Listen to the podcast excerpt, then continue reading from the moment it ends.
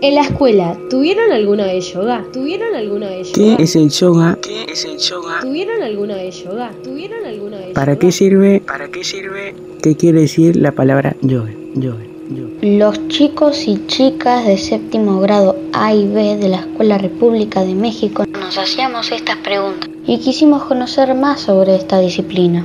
Para eso, entrevistamos a Sévica, Sévica, que después de descubrir los múltiples beneficios que la práctica del yoga traía a su vida, decidió formarse como profesora y transmitirlos a otros. A otros. Exclusivo. Continuación te presentamos la primera parte de la entrevista.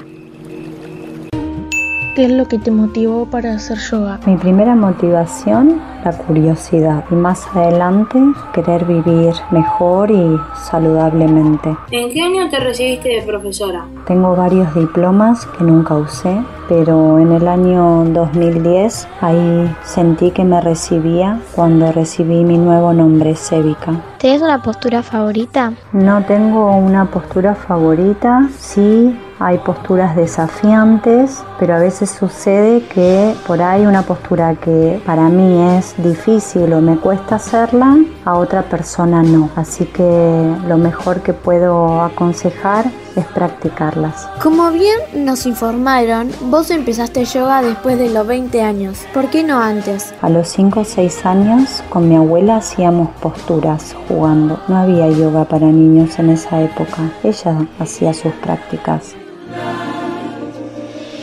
¿Practicas todos los días? ¿Cuánto y cuándo? Practico todos los días, le dedico unas tres horas a mi práctica personal, luego estoy dando clases y si no estoy dando clases trato de poner en práctica en la vida diaria todo lo aprendido. Si tenés algún referente o alguien que te haya inspirado y si es así, ¿quién y por qué? Como referente tengo un libro que fue mi primer libro de yoga de Indra Devi, Cómo respirar mejor. Aún lo tengo en mi biblioteca. Seika, si haces yoga, ¿es necesario hacer meditación? Las posturas nos ayudan a adquirir concentración, nos preparan para la meditación. Así que puedo decir que en realidad podemos hacer posturas sin meditar, aunque el yoga y la meditación son grandes amigas, van de la mano. También quería preguntarte si alguna vez hiciste un viaje astral y cómo te sentiste tipo al despertar. Nunca hice un viaje astral. Porque esta práctica se llama yoga. La palabra yoga significa unión. Aquí en Occidente confundimos bastante lo que es el yoga y lo que es la práctica de asanas, de postura, de yoga. La parte de posturas es un pedacito muy pequeño del yoga en sí.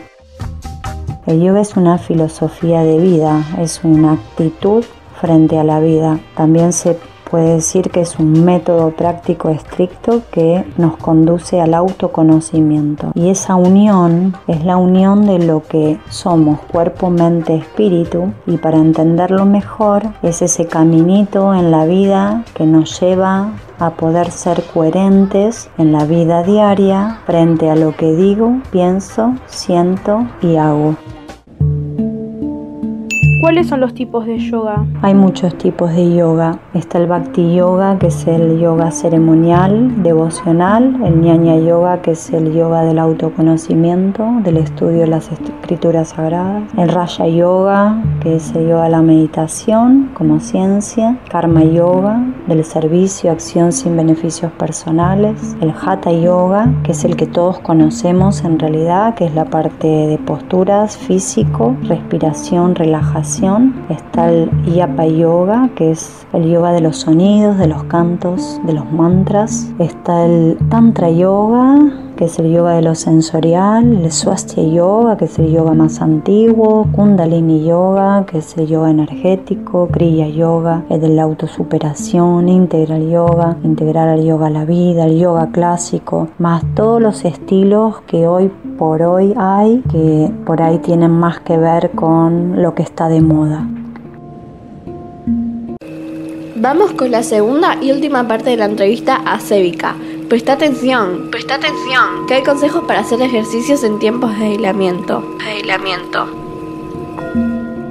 ¿Qué elementos son necesarios para hacer yoga? La colchoneta o una manta para hacer las posturas y voluntad, disciplina y perseverancia. ¿Hace cuántos años se creó el yoga y en dónde? El yoga se inicia unos 5.000 o 3.000 años antes de Cristo en Bharata, una ciudad de la India. ¿El yoga es una religión? No es una religión, es una filosofía de vida. Confundimos también con el budismo. El budismo sí es una religión y el yoga no lo es. ¿Para qué edad es recomendable hacer yoga? Todos podemos practicar yoga, desde que somos bebés hasta abuelos. ¿Hay alguna postura que no sea posible para todos? Hay que tener el cuidado de saber cuidarse. Y cuando todavía no sabemos cuidarnos, ahí aparecen los maestros, los guías, papá, mamá, que colaboran para aprender a cuidarse hasta que somos adultos y ya nos cuidaremos por nosotros mismos.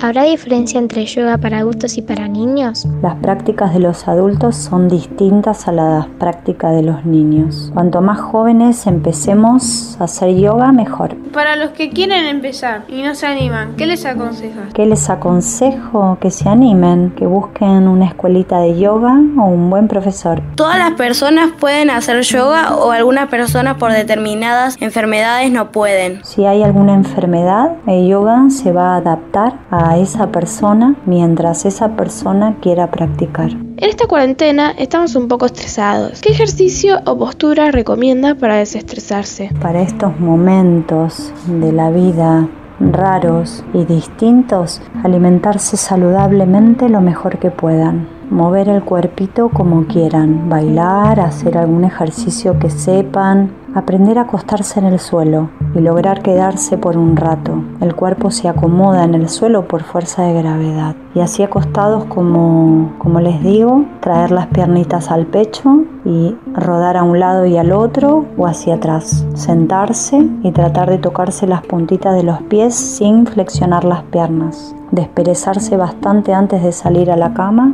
lograr tener momentos de silencio, mirar el cielo, mirar al sol, hacerse unos bañitos de sol y de luna, imitar los movimientos de los animalitos y estar alegres. Y por último, ser ustedes mismos. Abrazo fuerte.